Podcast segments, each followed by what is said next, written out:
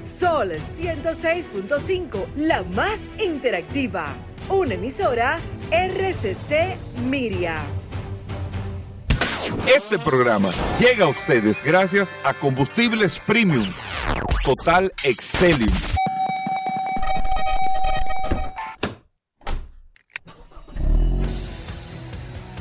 Bienvenidos al programa número uno de movilidad en la República Dominicana.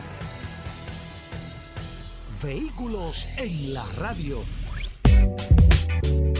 Bien amigos y bienvenidos a Vehículos en la Radio. Señores, hoy es martes, parecería lunes, pero es martes. Gracias a todos por la sintonía. Gracias por compartir con nosotros hasta la una de la tarde aquí en la más interactiva Sol 106.5 para toda la República Dominicana y a través de todas las plataformas Sol FM. Usted descarga la aplicación y ahí está compartiendo con nosotros las noticias, las informaciones. Mucho contenido en el día de hoy, que es martes, pero tenemos también los temas del día de ayer, como la carrera de Fórmula 1 del domingo, que no la, eh, no, ayer no hicimos el programa ni nada de eso, pero bueno, tenemos muchos temas para ustedes que no se lo pueden perder ni un momento, y el WhatsApp que se ha mantenido activo en el 829-630-1990, 829-630-1990, que es el WhatsApp de la mano de Paul Mazueta. Paul. Gracias Hugo, gracias como siempre por la oportunidad que me da de compartir contigo todos los días en este maravilloso programa Vehículos en la Radio.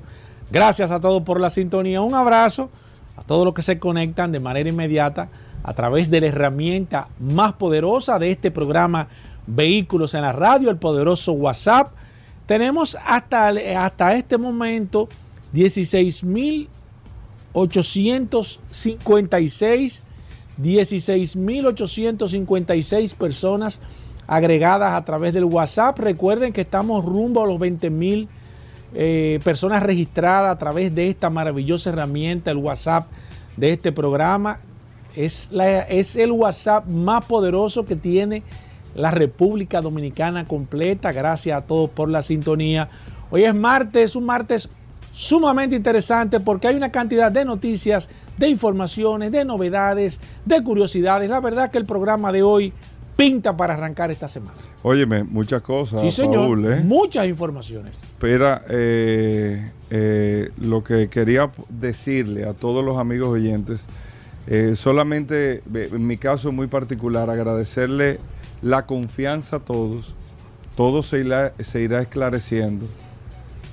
Uno tiene que aprender a vivir este tipo de situaciones, aprender a vivirla. Pues son las bases en la realidad, pero todo se está esclareciendo y esperamos en Dios que esto eh, ya culmine muy pronto. Muy pronto. Yo con toda la humildad del mundo me voy a manejar de esa manera. Mira, eh, Paul, una de las marcas que hay que eh, felicitar, Toyota llegó a 300 millones de unidades producidas desde 1935, si no me equivoco. 300 millones de unidades ha vendido Toyota en todo el mundo. 300 millones de unidades, señor.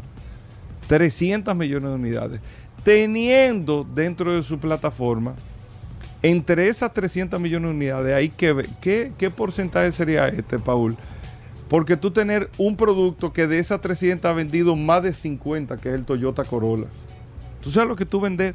50 millones, más de 50 millones ya de unidades de un solo modelo que tú empezaste a, fabricar hace muchos años y al día de hoy... 1966 comenzó la producción del, Corolla. Estamos hablando de... 57 años. No, si el 66, 50. sí, sí, sí, sí. ¿Eh? No, no, por si acaso yo iba a calcular, pero ya que tú estás dudando de la. tú estás dudando de la. O sea, calcúlame ahí, Paul, por favor. Si son 57. Ya comenzamos mal esta semana, no, ¿qué cosa? No, está bien. Si son 57 años, ¿cuántas unidades se supone promedio al año?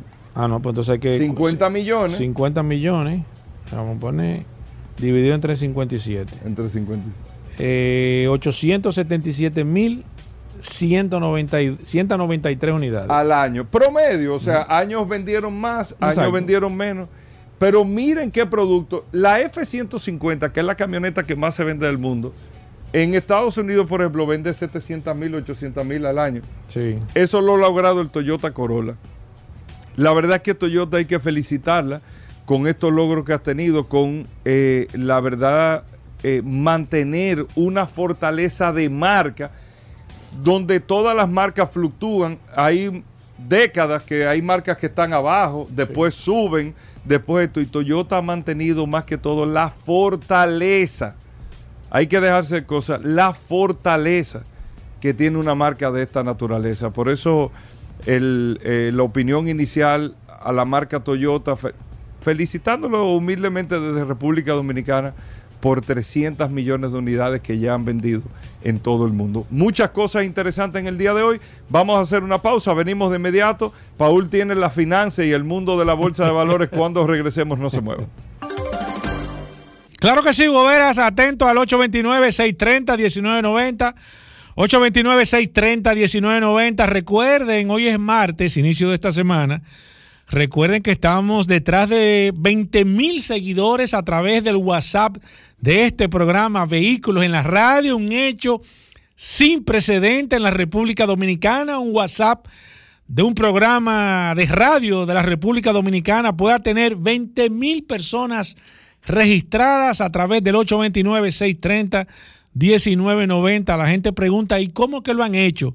Simplemente los oyentes la parte más importante de este programa Vehículos en la Radio son los que han hecho posible que nosotros estemos ahora mismo sobre los 16 mil sobre las 16 mil personas registradas a través del WhatsApp, simplemente eh, por la credibilidad, por la confianza, por la creencia de todos ustedes, por el apoyo eh, que le han dado a este programa Vehículos en la Radio, a Hugo Veras también y a todo este maravilloso equipo que día tras día se esfuerza por llevar un contenido de, objetividad, un contenido de calidad y gracias a ustedes. Eh, no tengo todavía definido qué vamos a hacer cuando lleguemos a los 20 a los 20 mil personas, pero sí vamos a hacer algo muy grande, señores, algo sumamente grande, interesante y vamos a premiar principalmente a todos los que estén en el WhatsApp. Así que usted tiene todavía la oportunidad. ¿Y por qué nosotros le decimos que se agreguen al WhatsApp? Es una herramienta útil, es una herramienta que usted la puede utilizar, es como una inteligencia artificial. Eh, cualquiera que sea su inquietud, si usted es una dama, un caballero, y usted ande buscando cualquier eh, situación que usted tenga con su vehículo, usted tiene una herramienta, un aliado ahí el 829-630-1990 es el WhatsApp de este programa Vehículos en la Radio. Y miren, eh, brevemente, tengo dos comentarios. Están saliendo las ventas de, lo, de cómo están el tercer trimestre de este año 2023 en los Estados Unidos, eh, un mercado que ha estado eh, bajo una turbulencia muy grande, el sector de vehículos a nivel general. Rivian o Rivian, como usted le quiera llamar, esa camioneta eléctrica acaba de reportar las ventas, unas 15 mil unidades vendió en este último trimestre de este año 2023. Eh, siempre le hago, le hago énfasis con esta empresa porque Rivian es una empresa netamente eléctrica, es una empresa que nació debajo de la sombrilla del tema de la electricidad a nivel general y siempre se ha comparado, claro, conservando su distancia, pero siempre se ha, se ha comparado con Tesla porque es una empresa nativa eléctrica y esto le da mucha credibilidad, evidentemente, cuando usted nace en el tema digital.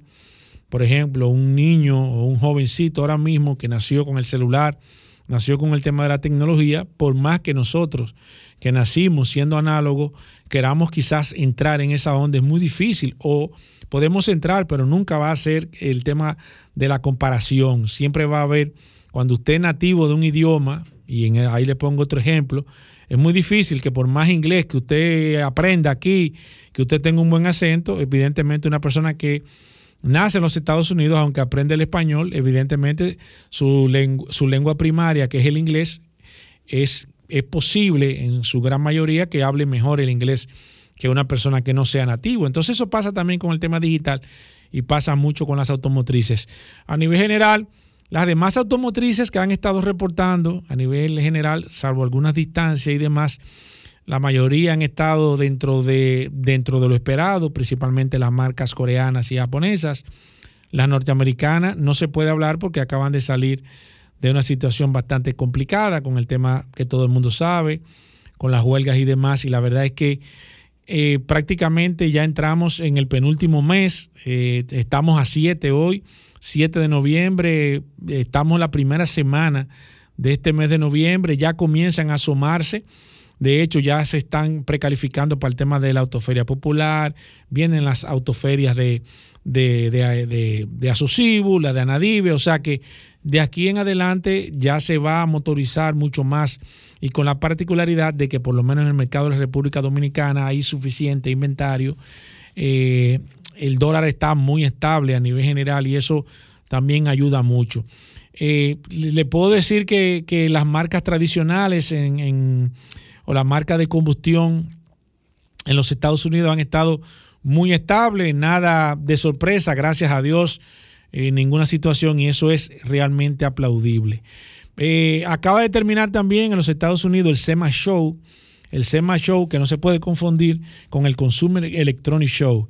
Son dos, eh, son dos espectáculos totalmente diferentes. El SEMA Show muy relacionado con el tema de los accesorios de vehículos, muchos eh, vehículos modificados, muchas exhibiciones que se hacen de productos, todos ligados al tema del sector automotriz.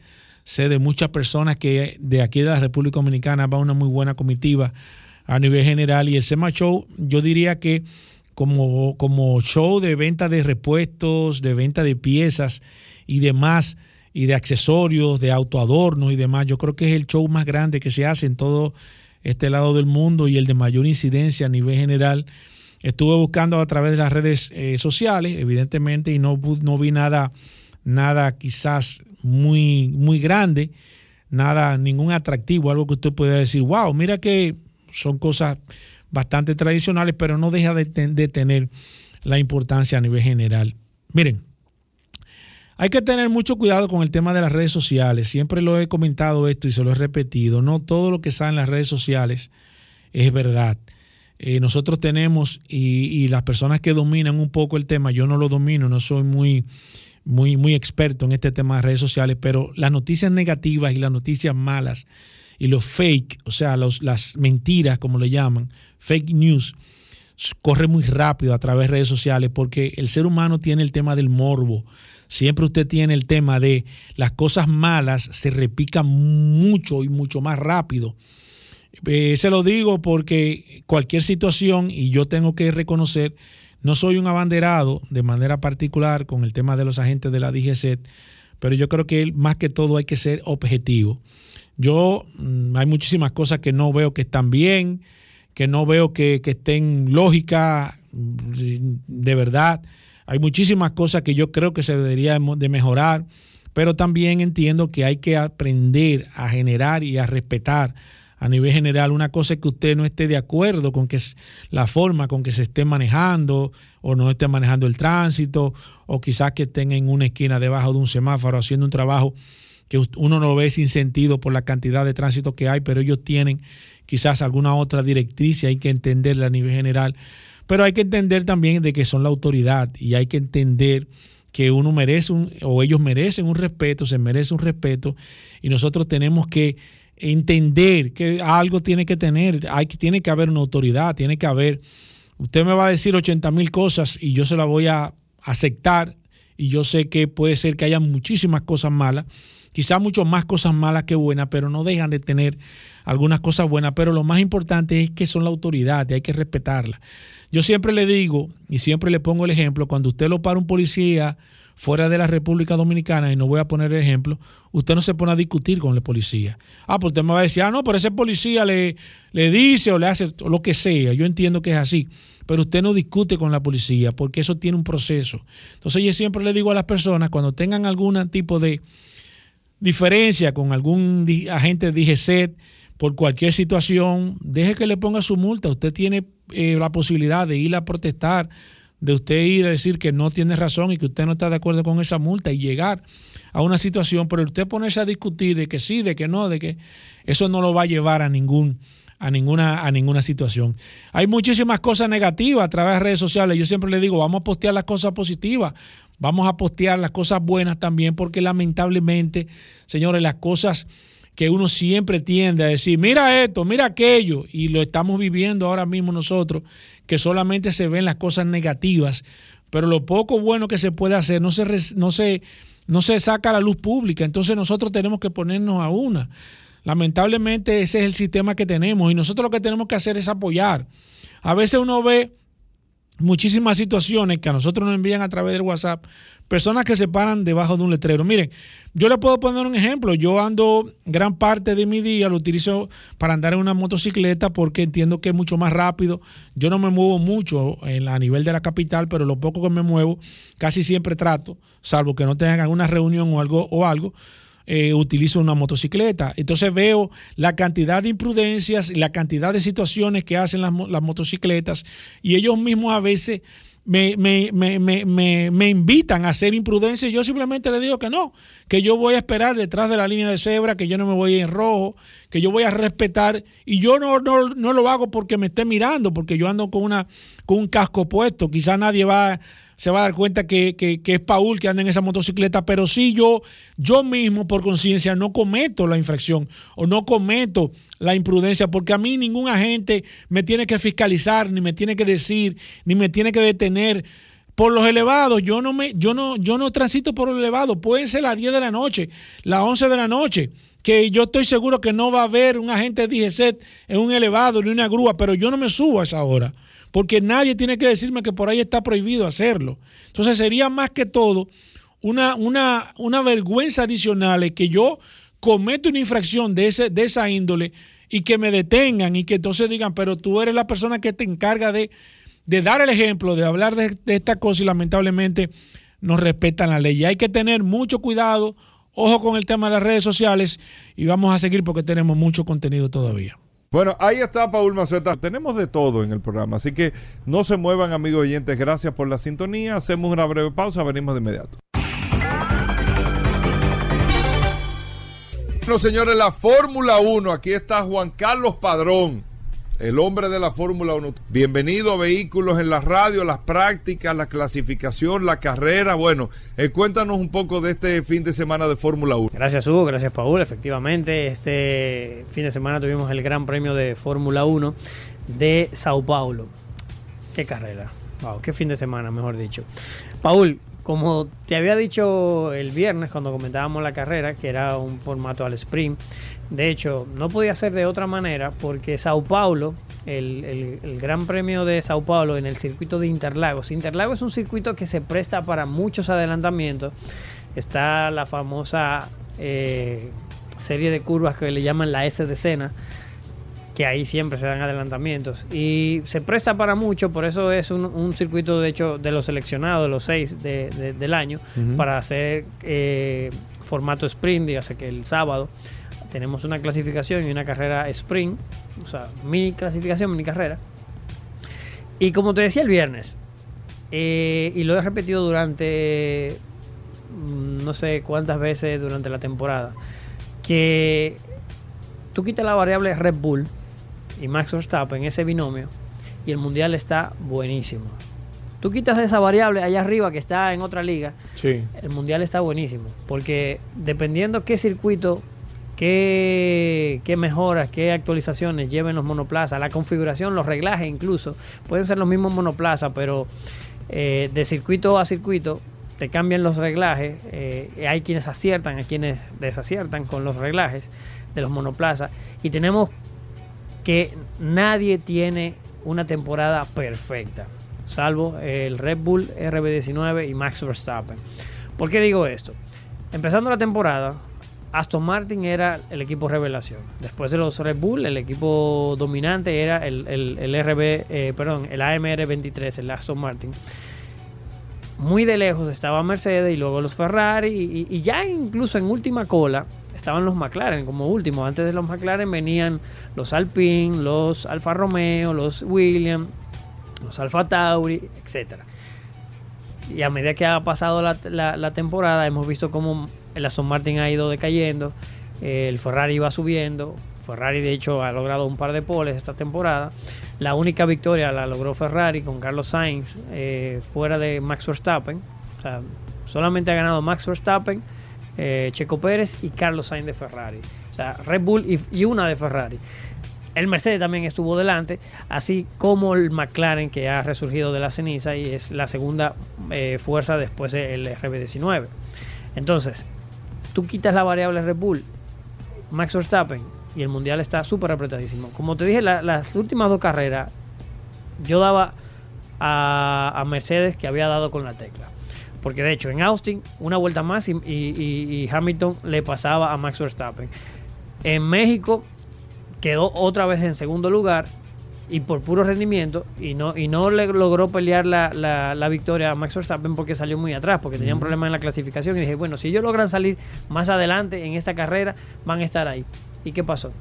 Totalmente perdidos en, en esta carrera. O sea, el Mercedes tuvo un bajón de rendimiento que... que No le pasaban a Mercedes como que estaba parado. Entonces, Y a Hamilton, que lo pone que ese carro anchísimo. Y entonces, la- la- la- lo, lo contrario, Aston Martin, que estas dos carreras que pasaron, Sí, que un fiasco. a- Aston- eh, eh, Austin eh, de y México estuvieron de último, Hermano, que- saliendo desde el pit lane inventando. Tú vas con la configuración nueva, yo voy con la configuración de, antigua de hecho, hasta, para probar, o sea, que estaban en perdidos en la el aire. Q2, Q3 no, clasi- no No, clasificaron. no clasificaron, no pasaron de la, de la Q1.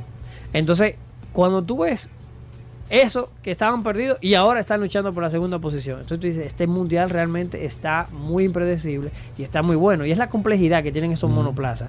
Esta aerodinámica con el efecto suelo, eh, los, como decía, los reglajes, la configuración del circuito a otro, te cambia todo. Entonces, no es cierto que los ingenieros están perdidos y que no saben. No, es que realmente, realmente hay que decirlo salvo el Red Bull, que es perfecto prácticamente, que le va bien en todos los circuitos, que no desgasta, que no sobrecalienta freno, que no sobrecalienta motor, que no tiene drag en la, en recta, o sea, no tiene esa resistencia al aire, que va muy rápido en la recta y que es el que más ventaja gana cuando abre el DRS inclusive. O sea, salvo el Red Bull, que mejor tracciona, que mejor sale de curva y es perfecto, los otros monoplazas son monoplazas más terrenales en un circuito te voy mejor, en un circuito te voy peor. Y lo que ha pasado con el Mercedes. O sea, el Mercedes, las últimas dos carreras, México y Estados Unidos, rompió. eh, que- quedando de segundo Hamilton en las dos carreras, aunque en la, segunda se fue en la primera fue descalificado por el, por el tema de las planchas de madera, que tuvieron un desgaste más de lo normal. Pero no por eso fue que fue rápido. Realmente fue, ese desgaste tuvo porque no pudieron subirlo un poquito más por el tema de los baches eh, que es uno, un- uno de los circuitos más bachados que hay. Y como era un formato sprint, tampoco le dio tiempo a probar bien eso y no vieron que iba a tener ese desgaste tampoco. En fin, lo que te decía era que eh, Se, se ve a McLaren como el posible competidor de Red Bull para el año que viene. McLaren, McLaren es el equipo que más ha evolucionado. En la salida se, se posicionó en segundo lugar, de un sexto lugar. Y ya vámonos a hablar de- del Gran Premio de Sao Paulo, que hay mucho que hablar, pero como por tema de Mm. tiempo, nos, nos- nos- nos- nos fuimos un poco por las ramas, pero hay que, hay que decirlo, que este mundial, señores, aunque Max Verstappen ya sea campeón, que Red Bull sea campeón, está muy apretado. Y, y oigan por qué lo digo. Del tercero al sexto, están separados por 28 puntos. 28 puntos. Eh, El que gana una carrera son 25 puntos. O sea que. Y faltan O sea, dos no hay nada carreras. definido Y faltan todavía. dos carreras. O sea, no hay nada definido. Checo Pérez ya, ya, ya está seguro. Checo Pérez puede decir que puede estar seguro, sí, porque no creo que tenga abandono. Si tuvieran, no, no, él no está seguro, él no está seguro. Todavía puede perder la segunda posición con Hamilton o incluso con Alonso. ¿A cuánto está? Checo Pérez está a 258 puntos en el segundo lugar y Luis Hamilton está en el tercero a 226 puntos. O sea, O sea que si hay un abandono y él queda en segundo lugar, se pega. Sí. Se definiría en la última y carrera. faltan dos carreras, faltan dos carreras. O sea, lo que te estoy diciendo es que no hay nada definido desde el segundo hasta el sexto. No hay una sola posición defin- definida. O sea, en esa posición, segundo, Pérez, tercero, Hamilton, cuarto, Alonso, Lando Norris, quinto y Carlos Sainz, sexto, de Ferrari. Están, eh, no hay nada definido. O sea, el mundial realmente es un mundial que ha estado apretado y va a estar apretado hasta la última vuelta. Punto positivo de esta carrera, que es que sorprendió de esta carrera. Sorprendió, como dije, que eh, el Mercedes fuera tan malo, habiendo estado en, en como la segunda fuerza dominante en las últimas dos carreras, con las actualizaciones que tuvieron, y habiendo, habiendo, habiendo, habiendo no solamente quedado en segunda posición, sino luchado contra Verstappen por la victoria. Que eso nadie lo había, lo, lo- Sí. lo había hecho. O sea, el que estuvo más cerca de No, ganar. y le, tiró- le- le rendimiento. tiró para rebasarle en una al McLaren. Le Entonces- tiró, yo creo que ha sido de las pocas veces que se le ha tirado una, un, un carro de Fórmula 1 a, a- a Verstappen para rebasarlo. En esta carrera, no, pa- para mí no estuvo tan cerca Lando Norris. Al principio sí, Sí, pero pero, tiró, pero luego, luego, luego ya No, fue una luego se carrera en solitario. Pero le tiró, le tiró. Pero, pero Lando Norris tuvo una muy buena salida porque salía sexto y se colocó de segundo, Segundo. en la Sí, primera. sí, sí. Recordemos que se paró la, la carrera por un accidente que, que- que- que hubo. Y en la segunda salida. Punto negativo de la carrera, padrón. No, yo no le veo ningún. Mercedes para atrás. Mercedes, Mercedes que, que sorprendió para atrás. Los Ferrari que están un poco. eh, eh, Perdido en la. Siguen siendo el, el- cuarto mejor equipo ahora mismo. Bueno, el tercer mejor equipo detrás de Mercedes. El cuarto es McLaren y no creo que le vaya a alcanzar.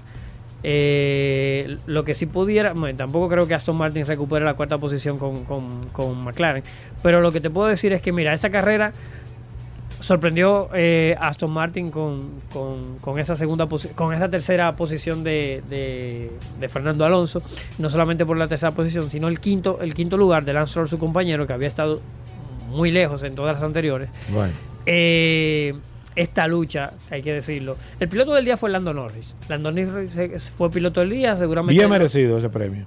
no yo creo que se lo, se lo- ¿Cómo? no para mí la, ¿A quién tú se lo das, el piloto Alonso? del día claramente, Al piloto tuyo, ¿por qué Alonso? Fernando Alonso. No, no, no, Eso- no porque es el piloto no, mío. Yo sabía. Oye, es que que hasta por ahí los mismos comentaristas, oye, hasta No, los mismos comentaristas. Pero Lando Norris fue- decían. pero- oye, lo decían los comentaristas. el piloto ya. del día debió haber sido Fernando Alonso, porque estuvo no. 15 vueltas, bueno, 14 vueltas para ser exacto, ya tiro de DRS, con un Red Bull que es el monoplaza más rápido, que cuando habla el DRS es hasta 20 kilómetros más rápido por hora que el, que, que el Aston Martin. No. Y con las trazadas No, que no. hizo, no permitió que. De hecho, yo pensé cuando Checo Pérez ya estuvo a, a- faltando 20 vueltas, yo dije, bueno, ya, eh, le, le- le va a alcanzar y le va a pasar, porque es que ese Interlago es un circuito donde se adelanta bastante Bueno. fácil. Hay varios lugares donde se puede adelantar. Y no solamente que lo, lo mantuvo a raya 14 vueltas Oye. a tiro de RS. El fanatismo tuyo te ha cegado, no, no, padrón. no, no, no, ¿Cómo tú pones que Fernando Alonso por encima de Nando Norris? Sí, un hombre sí, que se ha claro, estado. pero, pero no solamente yo, tú, tú verás, tú verás hombre de esta tarde- sexto a segundo tú verás lugar. esta tarde cuando publiquen ya el, el- Power. Ranking de la F1. Porque mira, los propios, los propios comentaristas de, de- de la BBC, de la Gaceta de los Sport, todos ¿Dieron están a Fernando rendidos, Alonso? Todos están rendidos. Están toditos perdidos. No, es que hasta los ingenieros no se explican cómo él, él- él iba haciendo trucos de, de trazada y, y tomando la trazada para, para, para evitar que, que pudiera pegársele el, Bueno. el- el Aston Martin. Eh, perdón, el RB19 de, de Checo. Lo- Bueno, al final es que primer lugar quedó eh, Max Verstappen, segundo lugar Lando Norris, piloto del día, sobre todo por la salida que hizo, porque luego en carrera prácticamente no se vio, estuvo prácticamente corriendo en solitario, eh, alejado de, de Verstappen, alejado de- del segundo, o sea que eh, estuvo prácticamente en solitario, hizo una muy buena salida, excelente salida, pero la verdad es que la, la carrera, la emoción y, y toda- todas las atenciones Bueno. estuvieron en, en- en esas últimas 20 vueltas que, protagon- que protagonizaron Checo Pérez y Fernando Alonso, donde a falta de dos vueltas Checo Pérez pudo adelantarle a, a Alonso y Alonso se la devolvió. Se la devolvió en la siguiente vuelta y faltando nada, faltando nada, intentó ya adelantar, o sea, en la última vuelta Fernando Alonso le adelantó y faltando nada, llegando a la, a la meta, Checo Pérez se le pegó y pasaron pa- en paralelo por la línea de meta, separado por una nariz o 53 milésimas de segundo, es la ventaja que tuvo Fernando Alonso para llegar al podio. O sea, tú agarras un segundo, lo divides entre mil y 53 milésimas de segundo fueron los que separaron a Checo Pérez de llegar al podio. O sea, Bueno. una carrera que estuvo trepidante. Eh, es más, le mando un saludo a nuestro amigo Bueno. Francisco que estuvo conmigo en, en mi casa Bueno. viendo la carrera, estaba haciendo unos trabajos, él no había visto una sola carrera en su vida Bueno. y estaba brincando de emoción. ¿Cuándo nos vemos, padrón? Nos vemos en dos semanas con el Gran Premio de Las Vegas, un, un gran premio que hay muchas expectativas puestas, señores. Eh, recordemos que hay paquetes de entrada de hasta de un millón de dólares. Bueno. Vamos a ver qué nos trae ese Gran A ver qué es lo que hay. Pues te esperamos entonces el próximo viernes. Próximo viernes salimos por aquí. Bueno, ahí está Juan Carlos Padrón. Agradecidísimos, Paul. Vamos a hacer una breve pausa. Venimos en un momento. Ya estamos de vuelta. Vehículos en la radio. Bien, y de vuelta en Vehículos en la Radio. Gracias a todos por la sintonía. Daris Terrero con nosotros.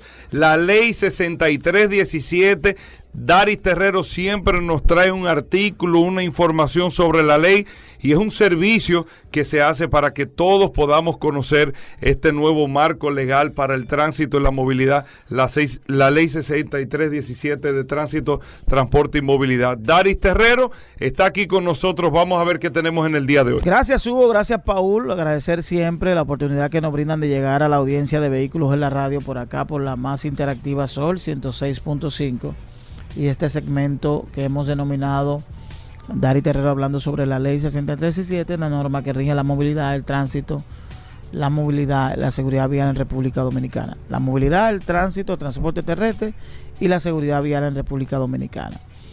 Miren, hace unos días yo había hablado sobre la responsabilidad que tienen, la obligatoriedad que tienen los conductores eh, a la hora de un accidente.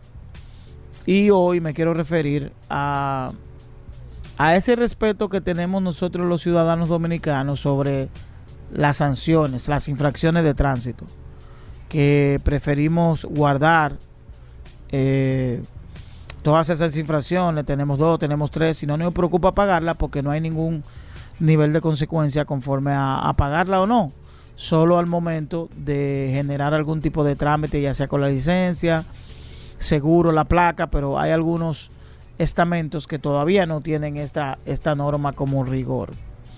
Y hay que decirle a, esos ciudadanos que la ley plantea el registro nacional de antecedentes de infracciones de tránsito, transporte y seguridad vial.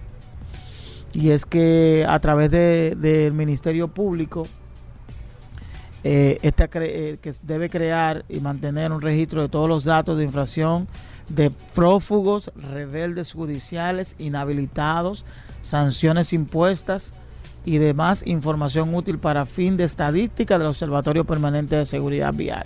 Es decir, que más tarde que temprano, a través del Observatorio de Seguridad Vial, nosotros vamos a tener un informe reglamentado de todas las personas que tienen algún tipo de antecedentes de infracciones de tránsito. Es decir, que si en algún momento a usted le van a dar un trabajo, usted va a recibir un trabajo, usted va a ser evaluado para un trabajo. Y si esa empresa, por un tema de rigurosidad, por un tema de responsabilidad social, esa empresa decide solicitar un historial del registro de antecedentes de infracciones de tránsito que usted tenga, eso puede limitar su entrada a un trabajo para que ustedes lo vayan sabiendo. Es decir, es un derecho que tiene la empresa que puede ser discrecional a verificar si usted, por ejemplo, está solicitando un, un, trabajo como chofer y a través de, esa, de ese mecanismo nosotros podamos verificar a través del observatorio usted tenga acceso a solicitar un, un registro de antecedentes si usted fue rebelde de un, de un caso si usted eh, tiene un proceso judicial de tránsito abierto, si usted tiene sanciones que no ha pagado, cuántas sanciones usted tiene, cuántas infracciones ha recibido y todo lo que ha sido su historial de comportamiento frente a un volante. Y yo creo que como, como los agentes de DGC hacen un levantamiento, es decir, nosotros se puede conseguir perfectamente todas las contravenciones e infracciones que ha recibido un conductor, no será difícil mantener activo esa base de datos porque incluso a la hora de usted eh, solicitar la, renovación de su, licencia o la obtención de una licencia en caso de que usted no la tenga, obviamente que uno de los procesos que hay que agotar es un, certificado de buena conducta en los cuales también establece si usted posee eh, una infracción de tránsito y eso limita de que usted pueda obtener el documento o renovarlo. Pero agregarle a eso que las empresas de República Dominicana a través de, acuerdos que se puedan hacer para que sea un proceso de, verificación, se pueda evaluar si usted es una persona reincidente en manejo temerario o si tiene situaciones eh, eh, consecutivas con relación a imprudencias o manejo temerario en República Dominicana. Creo que es muy importante y esto es partiendo de la realidad que tenemos en el país de la gran incidencia de accidentes que tenemos, de que frecuentemente en República Dominicana mueren personas producto de accidentes de tránsito y que en un alto porcentaje esos accidentes son provocados no por accidentes, valga redundar, sino por imprudencias. Importante, Registro Nacional de Antecedentes de Infracciones al Tránsito, al Transporte y a la Seguridad Vial. Nos vemos en la próxima. Bueno, gracias Daris Terrero. Hacemos una pausa. Venimos en un momento.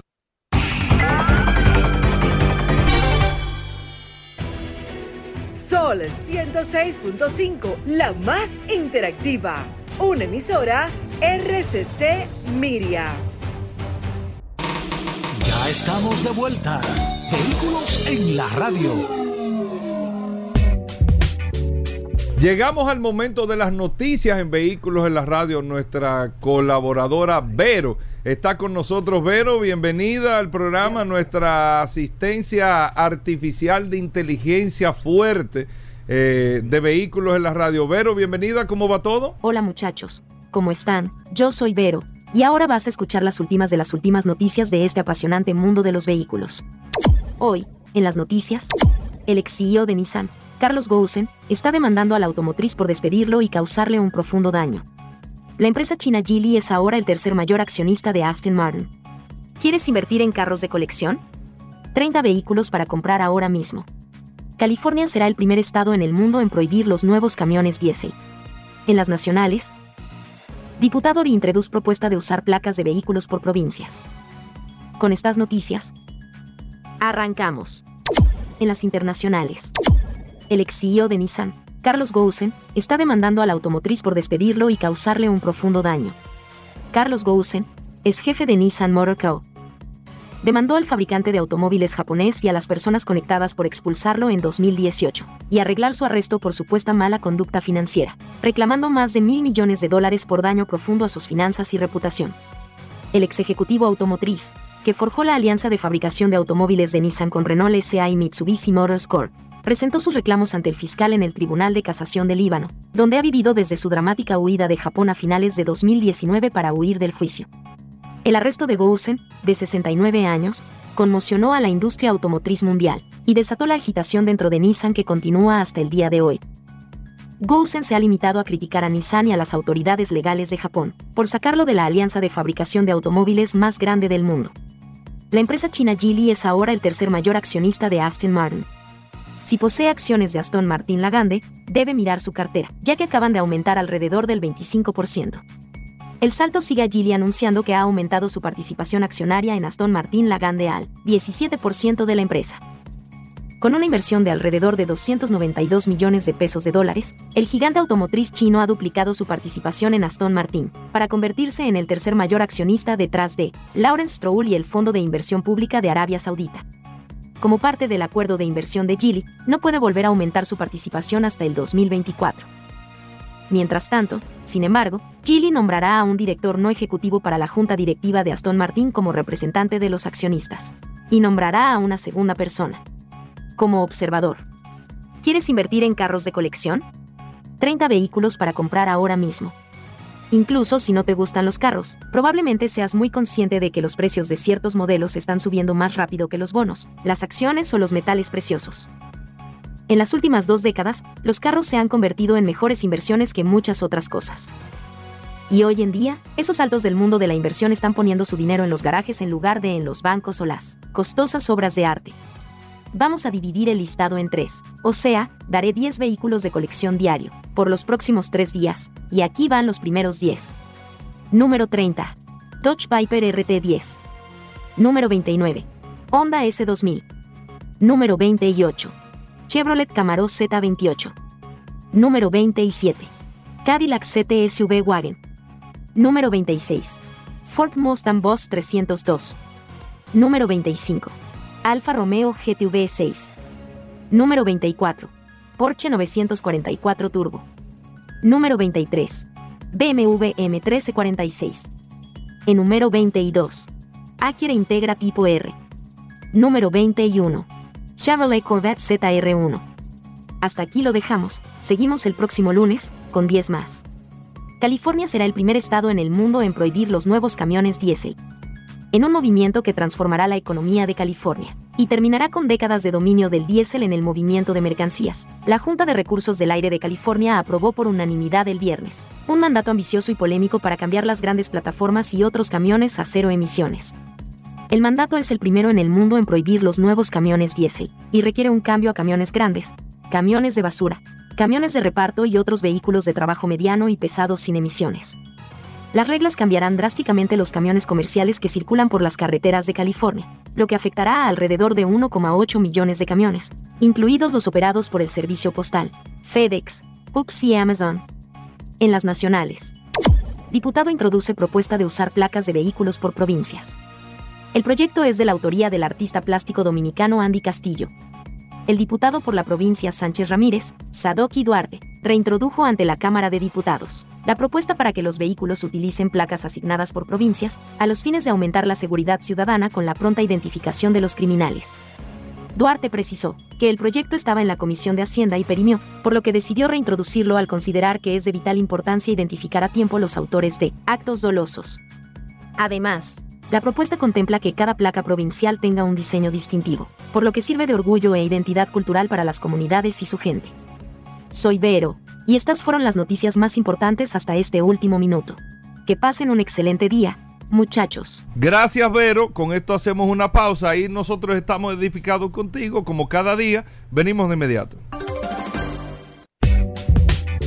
Bueno, todo el mundo lo estaba esperando, nuestros amigos de Autotecnigas. Aquí está Carlos Lara con nosotros, el gaseoso en Vehículos en la Radio. A. Hay un compendio de preguntas en este WhatsApp, Carlos, que tú no te puedes ¿Cómo va a imaginar. Pero ¿Cómo va a primero, siempre vamos a recordar Autotecnigas y más que todo los servicios que ustedes ofrecen para la instalación y mantenimiento de dispositivos de GLP en vehículos. Sobre todo, sí. Exactamente. Bienvenido, No, siempre- Carlos. Gracias, gracias. Un placer eh, escucharte y verte.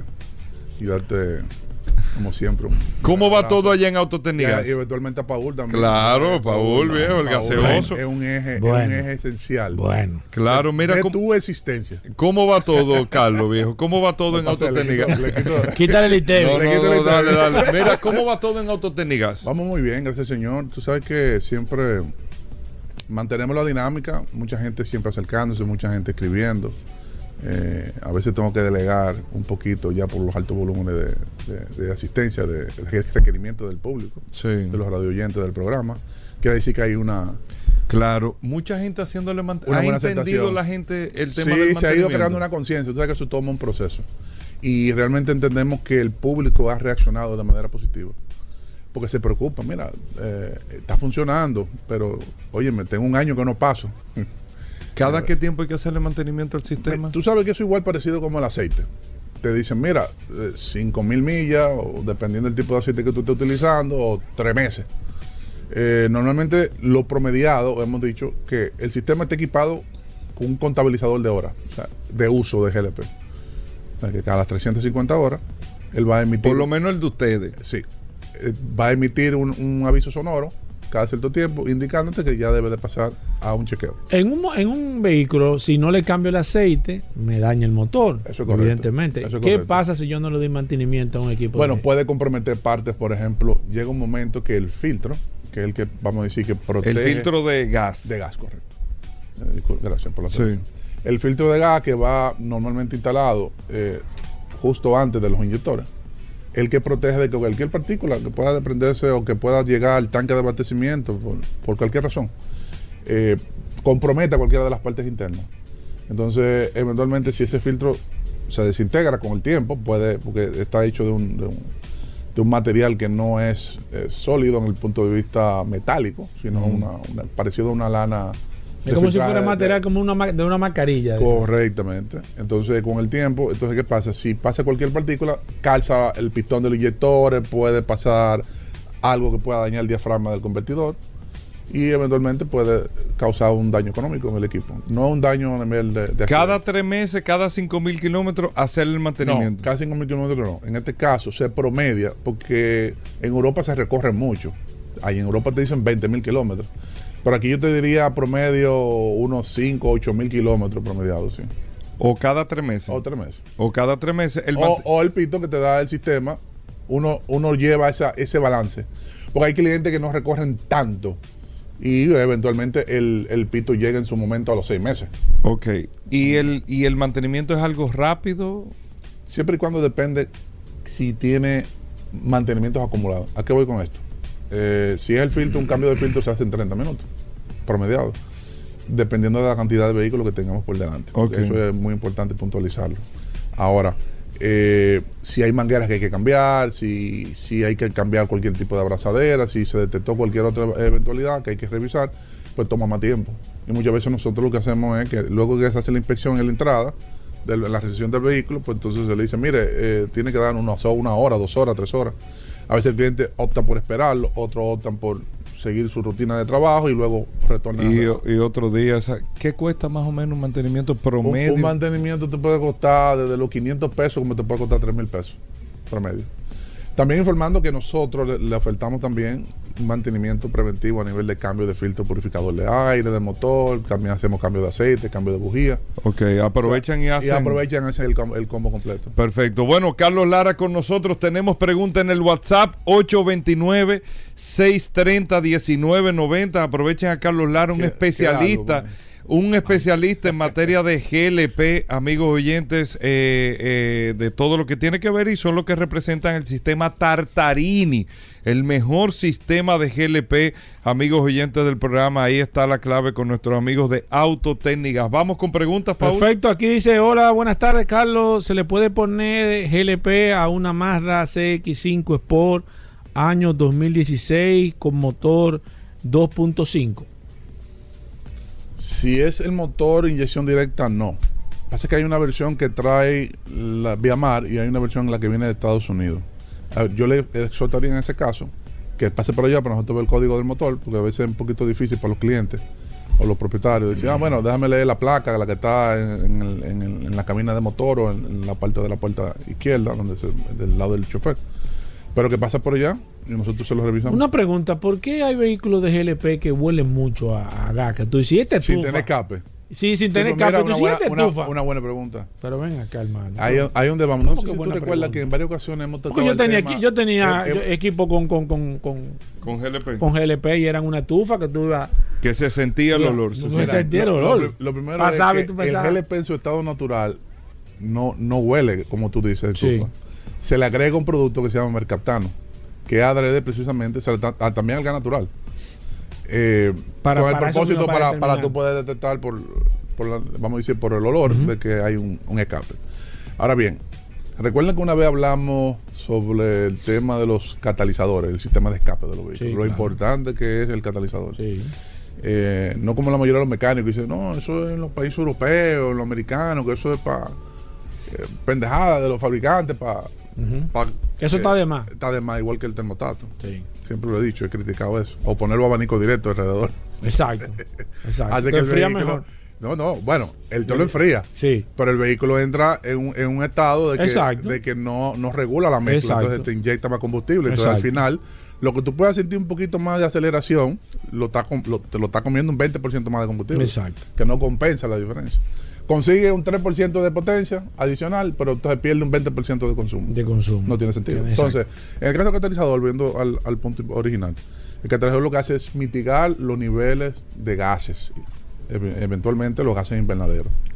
Entre ellos está el dióxido de carbono, monóxido de carbono, eh, CO el CO2 eventualmente. Y dentro de todo, inclusive si tú lo, le quitas el catalizador al vehículo utilizando la gasolina, te gira la gasolina.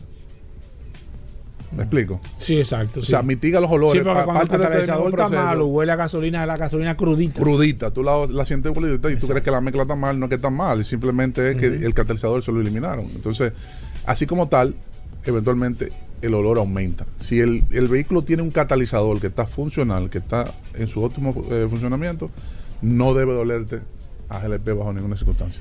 Puede, puede, Exceptuando de que haya un escape, de que haya un- algún tipo de escape en el sistema. ¿Puede el GLP dañar el... No debe de oler. La- No debe el oler. tema es no debe, eso No no, debe- es normal. no es normal. Si te está oliendo porque algo está mal en el Correcto. sistema. Ok. Descartando de que haya algún tipo de escape en toda la instalación completa del sistema. Ok. ¿Puede el GLP dañar los catalizadores o están fabricados los Sí, puede, catalizadores? puede dañarlo. Igual que la gasolina lo puede dañar si está fuera de rango. Recuerda que hablamos de la mezcla Rango es el equilibrio de aire la... estequiométrica, la mezcla estequiométrica, que es la proporción de aire combustible que hay en la combustión.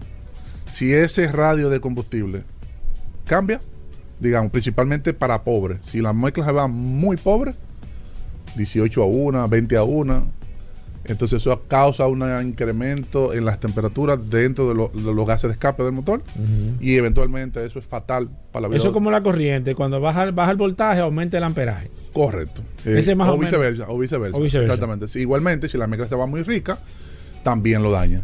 Si tú tenías un vehículo Esto tiene que estar equilibrado. equilibrado, entonces el, ¿Cuál es el la mode- mezcla ideal? 14.7 libras de aire por una libra de combustible. Ese es el- la mezcla óptima de un motor Otto de, de explosión interna de gasolina. Sí. La mezcla óptima para GLP es 15.5 libras de aire por una libra de combustible, que es muy similar a la gasolina. Por eso ¿Cómo, que, por cómo- eso que cómo- gasta- cómo uno sabe si es está bien o está mal? Uno con los escáneres, cuando uno hace la instalación inicial, que inicia el sistema y parametriza para el vehículo, uno debe de igualar esos valores. Con un escáner que me, da, me va dando lo- las lectores lambda del sensor de oxígeno. Mira, dame, dame- bueno, eh, Dale, dale. no, dame un chance, Paula, y que tengo un amigo me está preguntando, a una planta eléctrica de gasolina de 10 kilos se le puede poner 100% sin problema. y funciona Ah, ese sí perfectamente funciona igual. bien. Flawless, como dicen los gringos. Transparente, suave. De hecho, yo soy pro de que esos tipos de generadores utilicen GLP porque el ahorro es considerable y man- funcionan de una manera magnífica. Y ustedes lo instalan, ustedes van al sitio y lo Podemos instalan. evaluarlo, claro. Sí, no, es, no, no es, no es nuestro core business, pero eventualmente el concepto es el mismo. Ok. Tiene la ventaja de que los motores de estacionario, que se le llama motores estacionarios de generación, utilizan un RPM más estable. No Exacto, viven- no están no viven girando a 6.000 bajando. RPM con un motor de gasolina, eh, de vehículo, perdón. Esa es la ventaja. Sigo aquí, déjame ver. Dice: ¿Cuáles factores se pueden tomar en cuenta en un alto consumo eh, de. GLP para un Sonata N20? Eh, bueno, interesante. Tú sabes que muchos de los radiodientes del, del programa que me consultan acerca del consumo, principalmente de esos vehículos que vienen con el sistema de gas de Corea, eh, recuerden que es un sistema, aunque es de GLP, es inyección líquida. Y recuerden que el GLP en su estado natural es gaseoso, pero a baja presión atmosférica, el licúa. O sea, no necesita una temperatura bajo cero para licuarse como el gas natural o el- o el hidrógeno. Entonces, ¿qué pasa? Este sistema usa una bomba sumergible y esa bomba sumergible. Como si fuera una del carro. Igual, el mismo concepto de gasolina, bombea el GLP a una presión relativamente baja, 100 psi, 140 psi, bajita. Y luego llega a un distribuidor y ese distribuidor va a los inyectores. Eh, ¿Cuál es el problema principal que tienen este tipo de vehículos? El kilometraje. No podemos tapar sol con un dedo. Si tú tienes un vehículo con 300 mil kilómetros, tú no puedes pretender que te dé el rendimiento de uno de 50 mil. Estamos claros, porque hay Sí, desgaste, hay en la pared. claro, en las anillas. Del uso. Por más buen aceite que tú utilices, por más cambio de aceite que tú lo hagas a tiempo, hay un desgaste. No, eso como la edad, Por- por, más bien que tú por comas. más que tú comas, por más ejercicio que tú hagas, te vas a morir como quieras. No, y la edad Ahora, claro. ¿qué, va, ¿qué eventualmente va a afectar? Bueno, que tú vas va a llegar a los 85 años, 82 años, Exacto. con calidad de vida. Exacto. El otro, eh, los últimos 20 años, lo va a pasar con una diabetes, le Exacto. cortan un pie o algo así. Pero el- eventualmente sí. Eh, ese es lo primero, ahí tenemos que ser realistas. Luego, eventualmente, las condiciones de los inyectores, ver cómo está la mezcla, si eso hay que evaluarlo. Es muy difícil que haya escape porque como hacer un sistema en líquido se detecta muy fácil. Bien. O sea, al final yo les recomendaría que chequee su bujía, su filtro purificador de aire. Muy importante que mucha gente lo pasa por alto. Eh, el sensor de flujo de aire que te, que te limpia, el sensor que mide el flujo y que mide la temperatura. Porque tú sabes que la computadora hace un Mm. ajuste, claro. La computadora hace un ajuste de los pulsos. ¿Qué es el pulso? Es lo que le dice qué cantidad de combustible en un determinado momento de Exacto. RPM, aceleración, tú vas a inyectar. Pero él lo hace ese cálculo basado en, la- en el flujo de la cantidad de aire que está entrando por el múltiple de emisión Exacto. y en la temperatura de ese aire. Tú recuerdas que hubo una vez que hubo un cliente que dijo, pero ven acá, ¿por qué? Incluso Hugo indagó, ¿por qué eh, a 1300 pies el vehículo rin- rinde, rinde menos que tú estás sobre el Sí, nivel del sí, mar? sí, sí, sí, sí. Hay menos oxígeno. Sí. Hay menos oxígeno. Por eso los aviones, las avionetas tienen que ir regulando la, la, la mezcla, la Cessna y eso. Eh, tienen que ir regulando eventual- el tema de la altura. por- co- por- por- correcto, eventualmente por lo mismo. A mayor altura hay menos oxígeno. Sí, exacto. Entonces, por ejemplo, un vehículo que, que aquí da 20 kilómetros por galón, en Colombia va a dar 16. Por la O sea, altura. En Bogotá, en Bogotá va a dar 16. los dos vehículos cero kilómetros. ¿Por qué? Por la altura. Tienes razón. Sigo aquí, déjame ver, 829-630-1990. Hablamos con Carlos Lara, gracias a nuestros amigos de Autotecnigas. Dicen los vehículos de eco con eco, ¿se le puede imponer gas? Sí. Por ejemplo, una Kia Sportage 2013. Sí, sí, sin ningún problema. Porque eh, ¿en qué se consiste el sistema ECO? El ECO lo que hace es que le informa al, al dueño del vehículo que está dentro de los parámetros de económicos. Porque la gente lo, lo ve como ecológico, pero es de economía. En el sentido de que cuando tú manejas el acelerador, la salida del vehículo, cuando digo que lo manejas, es que no lo presiona bruscamente, sino que lo va llevando sobre la marcha en un desarrollo constante. El vehículo consume menos. ¿Cuánto puede ahorrarte tú manejándolo en eco? Hasta un 10%, 100%. O sea, un- un- una manera de, de manejo y aceleración agresiva te impacta 10-15% del consumo. Solamente la salida, en el desarrollo. Entonces, fíjate que cuando tú sales bruscamente, el eco se apaga. Porque Exacto. aumentan los pulsos y aumentan los RPM bruscamente. Exacto. Entonces, yo lo que les recomendaría, sí, que sí, que eventualmente trate de manejar. Hay que educar el pie, Claro. hay que educarlo. Eh, sigo aquí, déjame ver. eh, ¿Me puede decir qué me puede decir de instalar gas natural a una gran Cherokee? ¿Y qué puede decir sobre los tanques? Pregúntale sobre el tema de si, el tanque, si los tanques pesan mucho. Depende del tipo de tanque, eso lo habíamos hablado eh, anteriormente. Entonces, que hay tipo 1, tipo 2, tipo 3, hasta llegar a tipo 4. El tipo 1 es el ordinario, el de acero, que viene con espesores de 10 a 12 milímetros. Es un tanque promedio. Si un tanque de 90 litros a 100 litros, debe andar entre 240 a 250 libras vacío. Con un alcance promediado de unos 5 galones de gasolina. O sea, para que él lo lleve a un esquema de qué cantidad de kilometraje él puede manejar. Si le da 20 kilómetros por galón, va a manejar 100 kilómetros por tanque. Claro, en el gas natural tú puedes combinar tanques. Si para él no es un problema el tema del espacio de su baúl, porque eventualmente.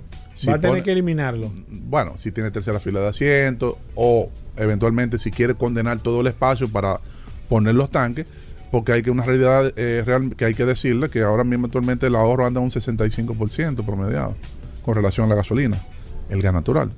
Hay ciertos sacrificios que eventualmente hay que hacer porque el rellenado es más frecuente, eso no, no se puede tapar el sol con un dedo.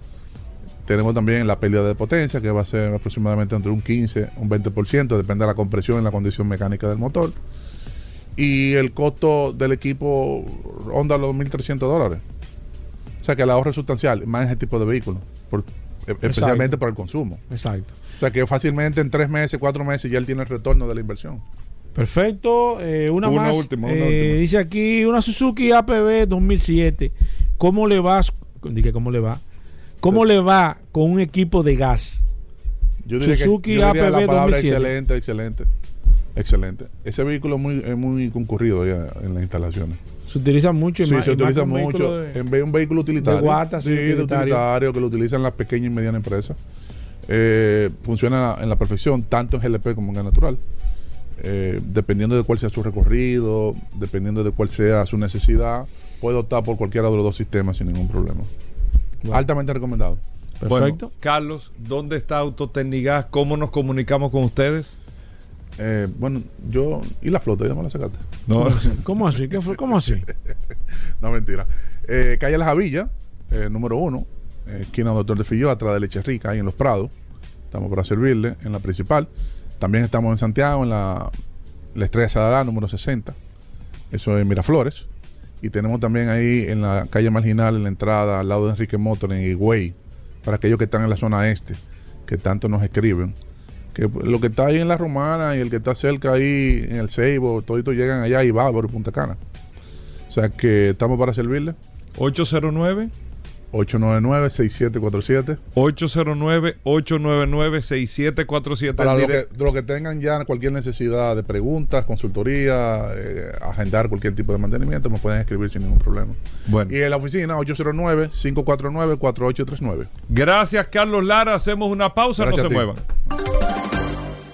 Estamos de vuelta. Vehículos en la radio. Bueno, como cada martes está Roberto Con con nosotros. ¿Usted tiene alguna pregunta de temas técnicos mecánicos de su vehículo, le prendió un bombillo, le pasó algo, le dijeron algo de su vehículo. Aquí está Roberto con todos los años del mundo de experiencia en materia de mecánica, gracias a Injector Clinic. Roberto Con con nosotros, vamos a tomar llamadas, vamos a también a través del WhatsApp a responder todas sus preguntas. Primero, Roberto, bienvenido. ¿Cómo va todo por allá por Injector Clinic? Gracias, Hugo. Gracias, Paul. Vamos muy bien, gracias a Dios. Trabajando mucho, mucho trabajo, muchos carros para resolver. Allá en Injector Clinic, en la avenida San Martín 300, pueden encontrar servicios Mercedes, todo completo para Mercedes, puede encontrar alineación de luces, eh, en, en, general puede mantenimiento, eh, cambio de aceite, suspensión, freno, lo que puedas necesitar. Injector Clinic, Avenida San Martín 300 y el teléfono de contacto donde tenemos WhatsApp 829-342-5821. Abrimos las líneas 809-540-165, 809-540-165 y el WhatsApp también disponible 829-630-1990. Martes de mecánica en este programa Vehículos en la Radio. Aquí está el King Kong de la mecánica, el maestro Roberto Kong. Roberto, hace un momento alguien nos envió eh, un audio, hace un momento, y tuve la oportunidad de ponértelo sobre el tema de las limpiezas de los catalizadores o del catalítico. Eh, se debe de limpiar eh, el catalítico de acuerdo a esa persona con agua, eh, con spray de carburador. Realmente funciona el tema de limpiar el, el catalizador, Roberto. Mira, Paul, como te, como te comenté ahorita, el catalítico es algo delicado, delicado hasta para la salud. Yo el catalítico, eh, cuando tengo algunos temas de catalítico en, en, algún carro de algún cliente, lo que uso es un producto que pongo en la gasolina y él se encarga de hacer eh, la, la limpieza. limpieza. Si los catalíticos están tapados es muy difícil, pero hay que hacerle su, su, su trabajo preventivo de tal manera de que nunca llegues a tener esos problemas eh, eh, finales, vamos a decir así. Perfecto. Voy con el WhatsApp 829-630-1990. Una persona me escribe aquí, dice que tiene una Pathfinder 2005 y que tiene un problema eléctrico, Roberto. Ese tipo de problemas así, de por la electricidad, fallos que da el vehículo y demás, ¿Cómo, ¿Cómo tú recomiendas trabajarlo, Roberto? O sea, ¿A nivel mecánico mira, o a nivel de buscar un electricista de manera particular? Hay que, hay que ver problema eléctrico dónde, porque el problema eléctrico, el carro entero es eléctrico de, de punta a punta, ¿tú entiendes? Problema eléctrico dónde. Hemos encontrado últimamente muchos problemas en las cajas de fusible, falsos contactos y eso. O sea, hay que ver de qué es el problema eléctrico y dónde está afectando, ¿tú entiendes? Perfecto, voy con esta, 809-540-165, martes de mecánica, gracias a Injector Clinic, aquí está el maestro Roberto Kahn. Roberto, me escribe una persona, me dice que tiene problema de transmisión, que mandó a reparar esa transmisión y que le cotizaron 160 mil pesos la reparación de una transmisión de una Jeep Grand Cherokee. Ese precio me lo encuentro sumamente, bueno, eh, eh, quizás un poco alto. No sé si eso sería, o si tú entiendes que eso por ahí es que anda más o menos la reparación de una transmisión de un vehículo como este, Roberto. Mira, habría que ver la cotización, qué le pasó a la transmisión, pero yo no me lo encuentro alto. ¿160 mil pesos? No. Le perdí el respeto al dinero. Voy con esta. Buenas. Buenas. Sí, aquí está Roberto Khan. Eh, una pregunta, pero mi, mi pregunta es sobre un vehículo eléctrico. Adelante. Mira, yo tengo un carro Jack 2018 y el carro me está presentando, yo lo pongo a cargar y él dice lleno.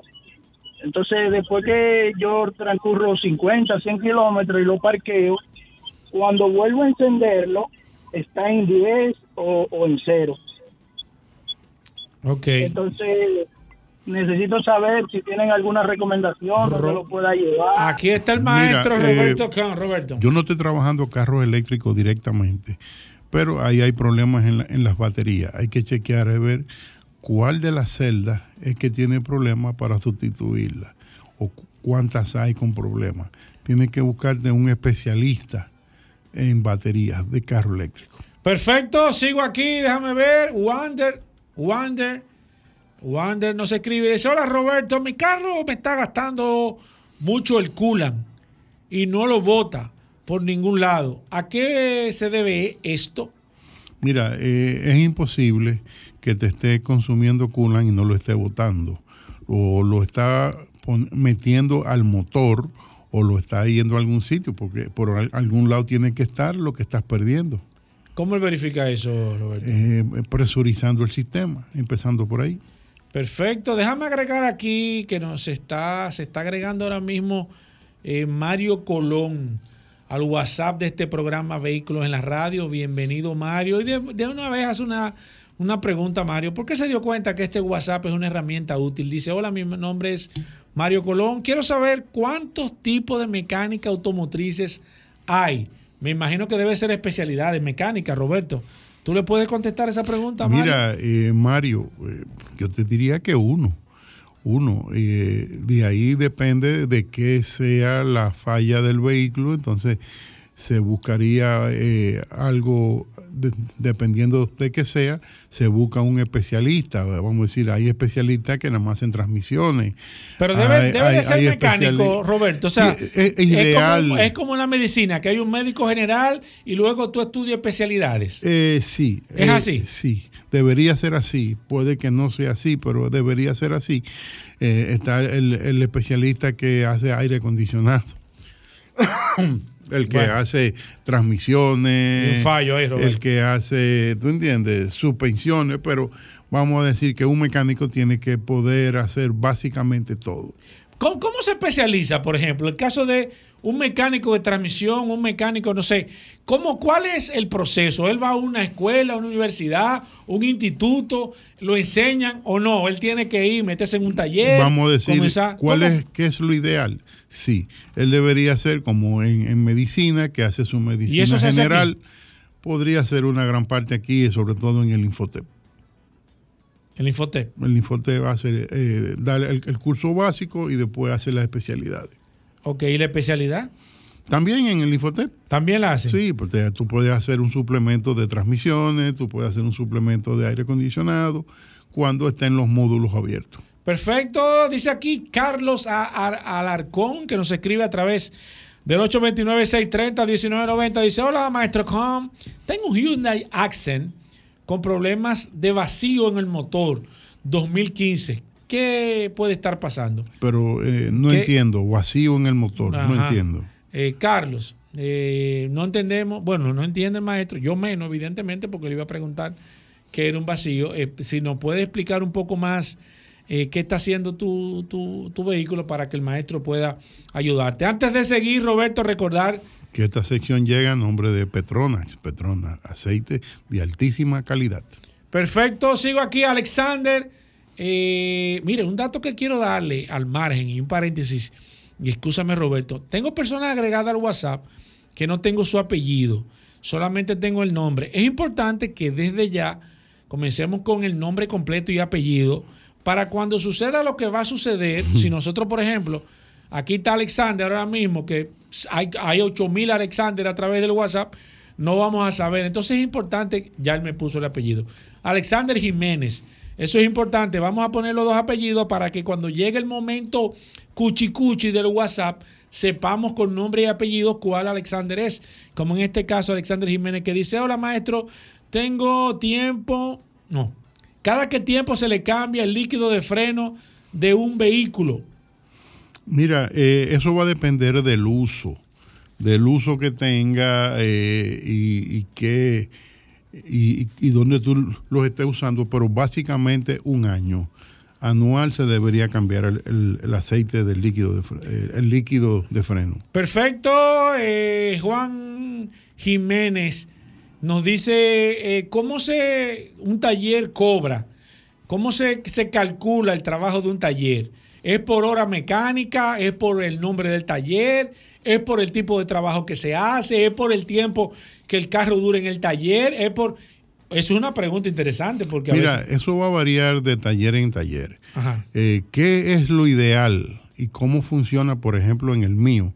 Es por hora de trabajo. Ok. O sea, el carro puede durar, vamos a decir, una semana en el taller, pero si yo no lo estoy trabajando, no le estoy cobrando.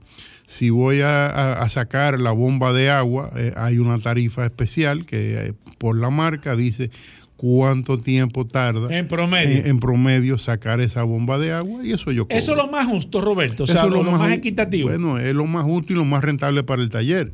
Porque yo no hago nada. Y para el dueño, me imagino. Y, y para el dueño también. porque, hay gente que dice este- que este carro tiene tres días aquí, pero Sí. el tipo le trabajó dos horas. Exacto. ¿Tú me entiendes? Entonces te quiere cobrar los tres días ahí. Bueno, eh, él también tiene un costo de espacio. De ¿tú espacio, claro. Entonces, todo depende de cómo él hace su, su cálculo. Es de justo, precio. ahora que tú hablas de eso, es justo que un taller te cobre el espacio, Roberto, después de que te diga, qué sé yo, eh, si tú lo llevas por una pieza, por la bomba de agua, suponiendo, y tú lo dejas un mes, el carro estacionado, es justo que el que te cobre el trabajo más el alquiler Del espacio. espacio. Es justo.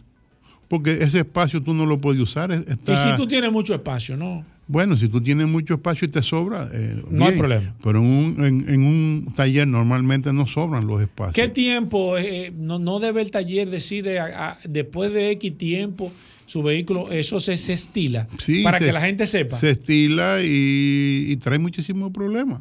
Porque hay, hay talleres Inconformidades. que a mí me den, yo tengo un carro ahora mismo que tiene más de dos meses, el carro listo y no lo van a buscar. ¿Cómo?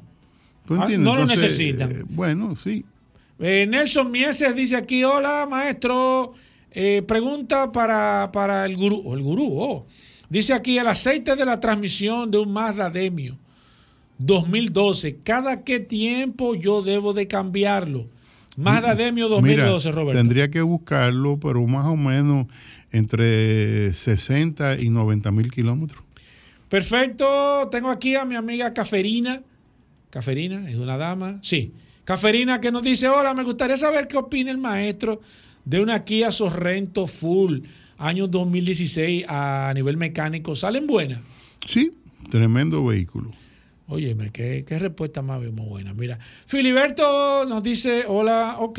Ah, un saludo a Filiberto que me está... Pero eh, com- complementando esa, hay que ver cómo está la que usted va a comprar. Exacto, es importante porque puede ser que la que usted compre no esté en las condiciones a nivel general, pero hablando de condiciones normales, el maestro aprueba esa compra. Julio eh, Martes Reyes dice, hola, ajá, perfecto. Yo pensaba que una pregunta, eh, que la gente está activa a través del WhatsApp. Déjame ver qué dice aquí. Eh, motor Pure Clean Up, motor Pure Clean Up, ajá. ¿Dónde lo consigo? El sellador de radiador. El sellador de radiador. Bueno, señor. no- Yo tengo selladores de radiadores Sella- pa- para emergencia. ¿Y qué, Yo eh? tengo. ¿Y qué es lo que un sellador? ¿Es para taparlo? Sí, sí, sí. O sea, si tú tienes un- una avería en, en la carretera y... Ah, es como un kit de emergencia. Exacto, lo, lo puedes poner y... ¿Y eso funciona puedes ba- llegar. bajo, bajo qué? ¿Una manguera? Eh, ¿Un radiador no, o no, qué? una manguera no tanto. Una manguera está rota, hay que, hay que ver cómo tú la, la tapas, la amarras o algo.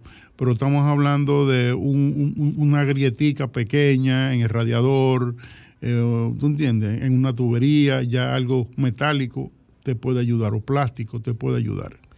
Perfecto, ah, ok, perfecto. Mira, aquí dice Filiberto que depende bien de, de quién sería la culpa de la tardanza de, del vehículo. Claro está, si la culpa del taller no te va a cobrar, Claro. evidentemente. Voy con esta, buenas. Buenas tardes, Roberto. ¿Cómo están? Buen provecho. Gracias, igual. Ellos hay un aditivo que venden como especie de una pastilla, parece de una viagra la- la- el aditivo. Eso funciona, se llama Dino Stat. Ok. Mira, eh, yo te voy a decir cuánto vale eh, es- ese aditivo y qué, qué te debería hacer. Calcula si te dice que, que te va a economizar cuánta gasolina y a un cálculo, a ver si te funciona. A ver si resulta rentable. Roberto, la gente que se quiere poner en contacto contigo, que quiere ir al taller, No, que quiera tomarse un café allá. Con... Ven acá, y, y- y el triciclo que se paraba adelante, Roberto. No, ya ese- no se para el de los... Los el de los... ¿Qué? No hay, hay- el que quiera tomarse un café tiene que llevarme uno para mí y nos lo tomamos juntos. o lo mandamos a buscar. Bueno. Estamos en la avenida San Martín 300 con el 829-342-5821, que es el teléfono de contacto. Ahí nos llama, nos ponemos de acuerdo, ahí nos escribe lo que le interese, si lo podemos ayudar, aunque no lleve el carro, nada, lo que él quiera. Repíteme el número. 829-342-5821. Bueno, ahí está Roberto con a los amigos del WhatsApp en el 829-630-1990. Ya, Paul, tú le seguirás pasando las preguntas a Roberto Con y todo esto. Y bueno, gracias a todos por la sintonía. Gracias, Roberto Con. Hacemos una pausa, no se muevan. Bueno, y de vuelta en vehículos en la radio, señores. La gente lo está esperando. Yo hablé de los 300 millones de unidades de Toyota. Yo creo que por ahí tiene que ser la curiosidad, ¿El qué? curioso, ¿eh? Hugo. O bueno, prepárate Hugo. una semana. Eh, Marte. Él, ¿Qué vino- significa el él se sentó ahí buscando. Dije que si no hay ¿Qué nada. significa el Digo, logo de que si no hay Toyota? nada, que- ¿Pero qué significa? oye. Cambió a Toyota porque era más fácil pronunciarlo en inglés. El, Y el logo, el logo, el logo, el logo. el logo de las telas, tres esferas. Ay, Dios mío. Acá, papá.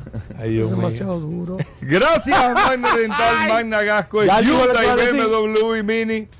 Aquí Ya. está Vete, solo curiosidades. Saludando como siempre a todos los redes de escucha de la Radio, gracias a sus goberas, gracias a la Resistencia Mansueta, Bueno. José Los Controles, feliz lunes a todos y recordarles. Martes. ah, ¿verdad? Como lunes. Lunes y Ay, marrón. Dios- Ay, Dios mío. Martes. Hugo, te lo estoy diciendo. Ya esto comenzó mal, Hugo. El hombre está el lunes, viejo. Señores, Bueno. estamos en Peratoferia Popular con una de las mejores ofertas que vamos a tener para cerrar el año, hasta 7 años para pagar, desde un 10% de inicial, descuentos en el seguro y vas a empezar a pagar en enero la primera cuota de tu financiamiento. Tenemos disponible en la marca Hyundai varios modelos, Hyundai Venue, Cantus, Tucson, Santa Fe, Palisade, Hyundai Grand i10 desde 18.995. Hyundai tiene el vehículo para toda la familia, desde el más joven hasta el más viejito, lo tenemos en Hyundai de tus sueños. Recordarles a todos que Mando Oriental está en la San Vicente de Paul, esquina Doctor Octavio Mejía Ricard, con nuestros teléfonos 809-591-1555, nuestro WhatsApp 809-224-2002 y Magna Gascue en la avenida Independencia frente al Centro de Ginecología y Obstetricia. Puedes solicitar tu test drive con nosotros, prueba la SUV Hyundai de tus sueños y también en Mando Oriental tenemos la marca BMW, varios modelos y de Mini también. Llámanos al 809 224-2002, 809-224-2002. Síguenos en las redes, arroba Mando Oriental, arroba autoclasificados RD. Nos quedan todavía Hyundai Santa Fe S 2023, las cuales tienen dos años de mantenimiento, 30 mil kilómetros, totalmente gratis. Llámanos, 809-224-2002, arroba Mando Oriental, arroba autoclasificados RD. Bueno, arranca, curioso. Dime. Hoy es martes, ¿eh? Vamos a ver con qué, con qué tú vienes hoy. Tú sabes. Tú estás como eso es. chocado. Sí, que estos fines de semana largo, a ver si no se Sí, sí, sí, sí, sí, sí. Descontrolan a uno. Siempre tertulia con unos amigos este fin de semana. Ay, Dios mío. Ay, Dios mío. Y un amigo me preguntó que qué estaba primero, el motor de combustión o la gasolina. ¿Qué surgió primero? Pero espérate, el motor de combustión no es lo mismo. No. Es el motor de ¿Qué combustión y la primero? gasolina. ¿El motor de combustión o la gasolina? ¿Qué salió primero? Pero tú estás. Una voz que está Espérate, yendo por ahí. espérate, espérate, espérate. ¿El motor de combustión o El la motor gasolina? de combustión Y la gasolina no es, no es, no es. Pero, pero esa, pero Ah. esa, y esa voz que se oye. No, pero esa. Ok. Pero, pero tú eres el gurú. No, yo no, yo estoy. No, yo te estoy. Yo voy a ver qué tú vas a decir. ¿Cuál salió primero? No, no, no sé. Tú, eres, tú eres el que sabe. Muchas personas piensan, Dime. muchas dime. personas piensan que la gasolina, pero efectivamente, como dije, una voz lejana, Ajá. el motor de combustión salió primero y lo- el primer motor de combustión lo hizo Etienne Lenoir en el año 1860 hizo un motor de combustión interna de dos tiempos, que él comenzó como un motor de dos tiempos, y Nicolás Otto en el año 1876 hizo un motor de combustión interna de cuatro tiempos. ¿Pero con qué funcionaba?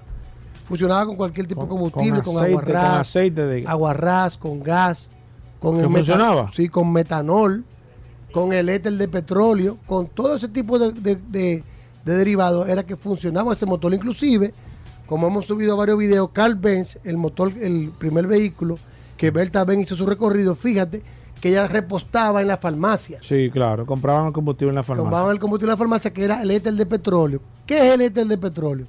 El petróleo se destilaba en cuatro partes.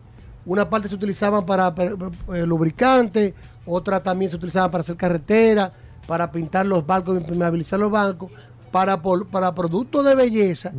Y lo que quedaba era el éter de petróleo, que era un residuo era, era como, como la basura de que lo utilizaban en la farmacia se vendía para quitar manchas más que todo. Era como un aguarrá para quitar manchas. Y era un, un líquido muy volátil. Eso se utilizaba después para echarle a los vehículos. ¿Qué sucedió? Porque algo muy importante, los yacimientos de petróleo, cuando en las granjas tú encontrabas, tú ibas haciendo, tú comprabas un terreno, lo consideraban como una maldición cuando salió un yacimiento de petróleo, porque tú comprabas un terreno para ganado y perforando para un pozo de agua, encontraba salía petróleo. ese líquido negro Sí, te dañó ya. todo. Dañó, dañó el negocio. Algo muy importante. El petróleo es diferente según el yacimiento donde se consigue. Claro, Es donde lo saquen.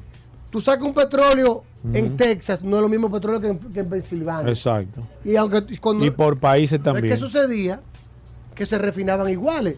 Se refinaban iguales los petróleos, pero salían con productos diferentes. ¿Qué sucedía?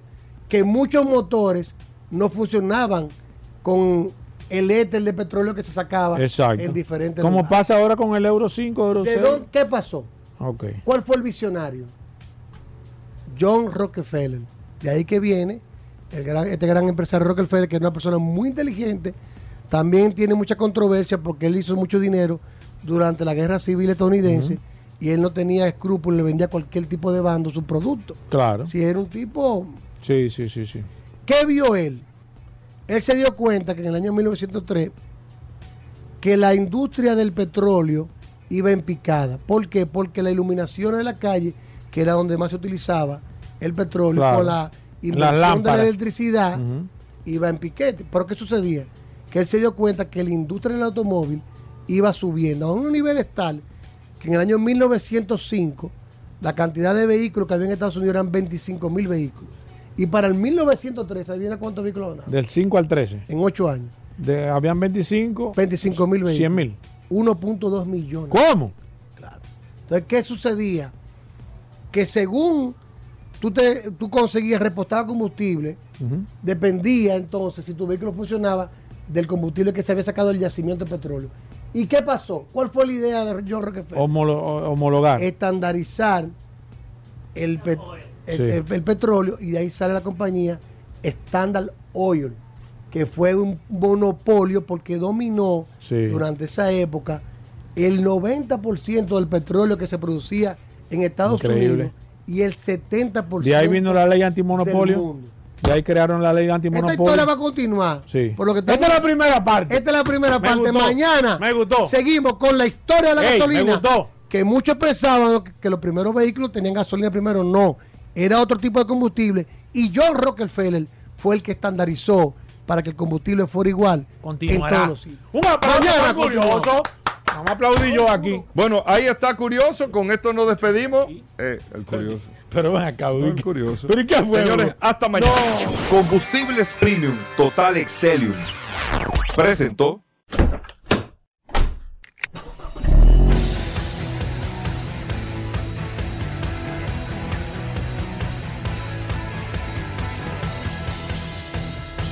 Vehículos en la radio.